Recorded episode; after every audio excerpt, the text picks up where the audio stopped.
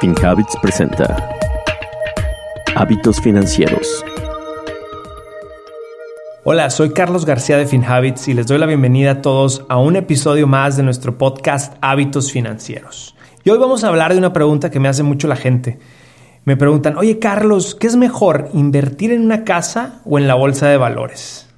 Vamos a ver, si estás, si estás escuchando por primera vez, asegúrate de seguirnos en Spotify o en tu plataforma de streaming favorita.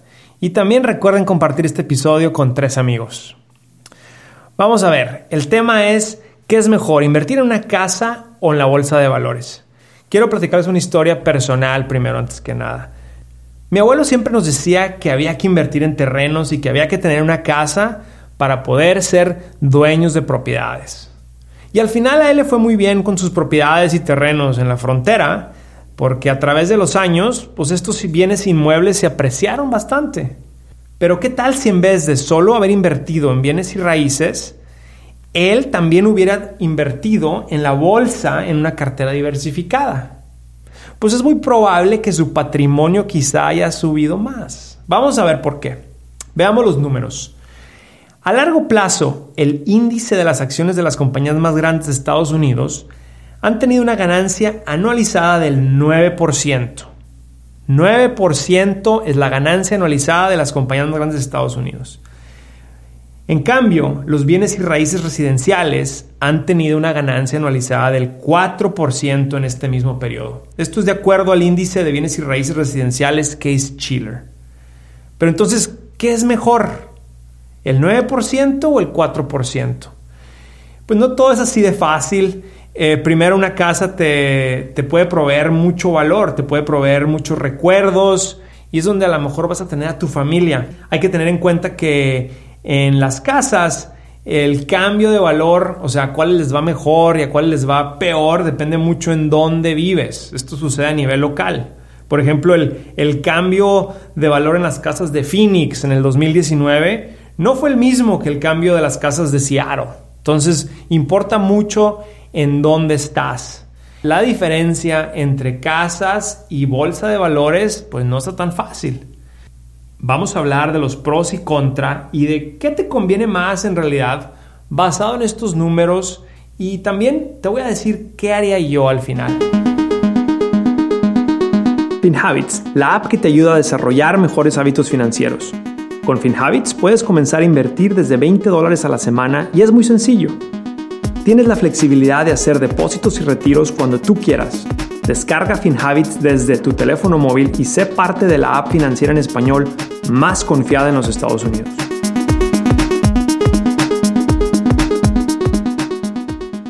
Los pros al invertir una casa.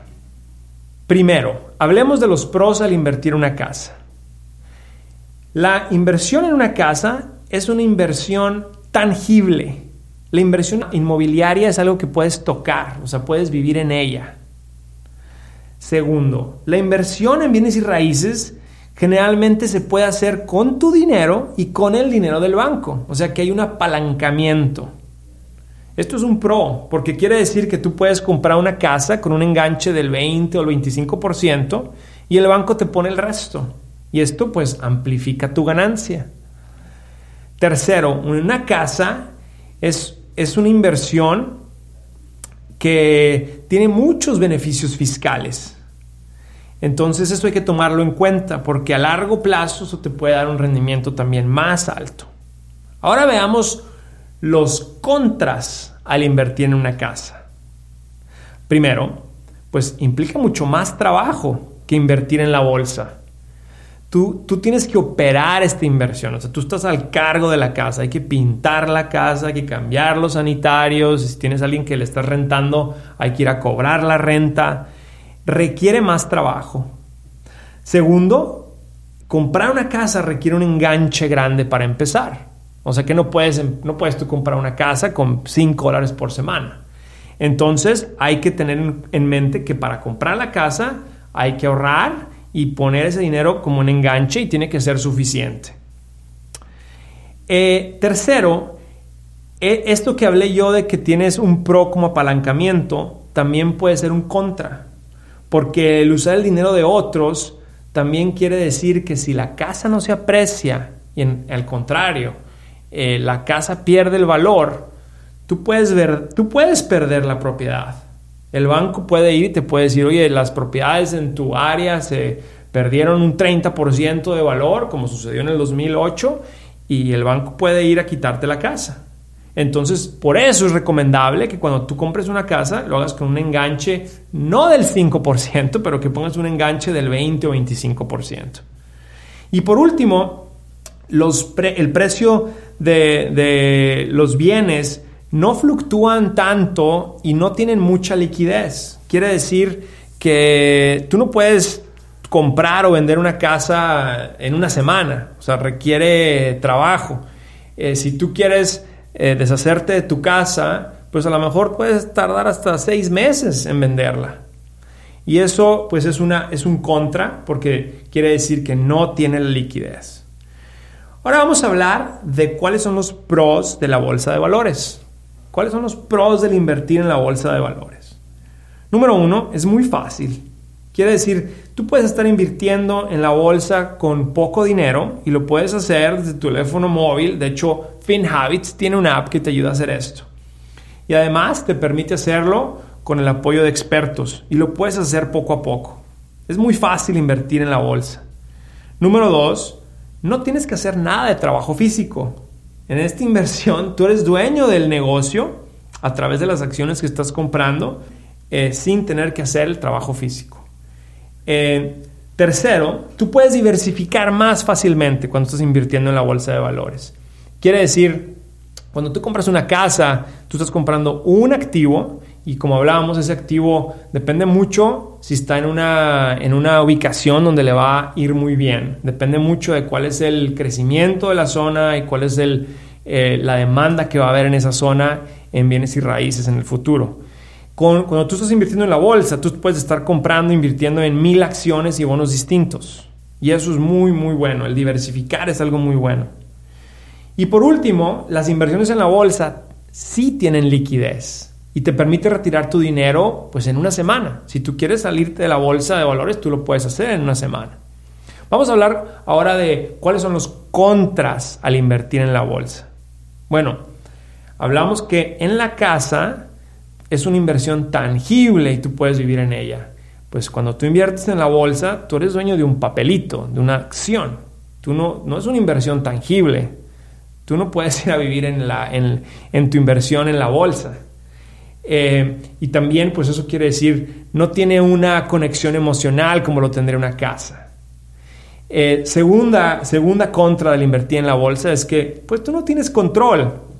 El, tú puedes votar eh, con tus acciones, pero tú no controlas en realidad cómo crece la compañía. Entonces, eh, si, a ti es alguien que te interesa siempre tener control, pues el, invertir en una casa, tú lo controlas, tú sabes dónde agregas un cuarto, dónde pintas, qué, estufa le pones. En la, en la, bolsa de valores, tú no controlas lo que pasa en estas, con estas compañías.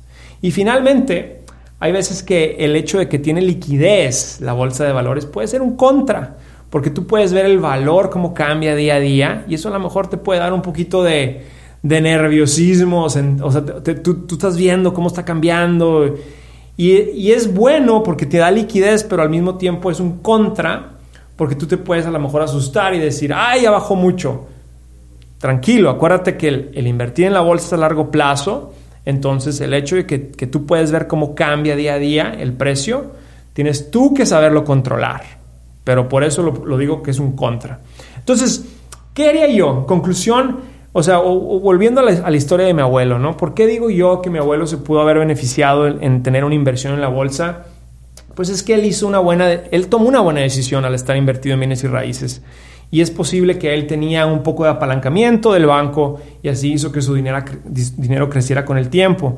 Pero al, el haber hecho esa inversión también dependía mucho que en esa ciudad, pues le apostó a que esa ciudad iba a seguir creciendo. Y eso es algo que ahora al, verlo, pues le fue bien, pero pudo haber sido al revés. Si él hubiera invertido en la bolsa, hubiera diversificado sus inversiones y hubiera participado en el crecimiento, pues no solamente de la ciudad, pero en el crecimiento del país o global. Eh, además, hubiera tenido más liquidez. Quizá mi abuelo hubo, momentos donde quiso sacar un poco de, dinero y tuvo que vender un terreno, una casa en aprietos a última hora y pues no le sacó el mejor precio. Entonces, ¿qué haría yo? Yo, yo recomiendo, yo lo que quiero hacer es tener inversiones en las dos partes. Hay que tener una inversión en una casa, hay que ser dueño de bienes y raíces, porque ahí es donde vas a tener esa conexión emocional, es donde va a vivir tu familia. Y eso es algo que nadie te puede quitar. Son los recuerdos que nadie te va a quitar. Pero también quiero estar invertido en la bolsa, porque eso me da liquidez. Y además, invertir en la bolsa me diversifica mi inversión. Y eso me da también tranquilidad. Entonces yo invertiría en la bolsa, al mismo tiempo estaría invirtiendo en una casa. Además, una cosa más que quiero decir es con FinHabit, si tú tienes una cuenta de, ahorro para el retiro, tú en esas cuentas estás invirtiendo en, bienes y raíces. En nuestras carteras de, de retiro, tú inviertes a través de la bolsa en bienes y raíces y así también participas en el crecimiento de bienes y raíces. Bueno, muchísimas gracias por estar aquí con nosotros. Este es un episodio más de nuestro, nuestro podcast Hábitos Financieros y nos vemos la próxima semana. Recuerden de seguirnos en Spotify o en tu plataforma de streaming favorita. Eh, compartan este episodio con tres amigos y también recuerden que se pueden suscribir a nuestro canal de YouTube donde tenemos videos de temas diversos de hábitos financieros y nos pueden también buscar en las redes sociales arroba finhabits. Muchas gracias. No debe copiarse, distribuirse, publicarse ni reproducirse en su totalidad o en parte la información contenida en esta grabación es para efectos de información y educación. FinHabits o sus entidades afiliadas no proporcionan ningún consejo o recomendación financiero, legal o fiscal en esta grabación y no están dando asesoramiento de inversiones. El rendimiento de las inversiones no está garantizado y los resultados pasados no son garantía de resultados futuros. FinHabits no garantiza la exactitud o integridad de las declaraciones o la información contenida en esta grabación y no se hace responsable de pérdidas o daños directos o indirectos. Las opiniones expresadas en esta grabación son las del autor y no son necesariamente las opiniones de FinHabits.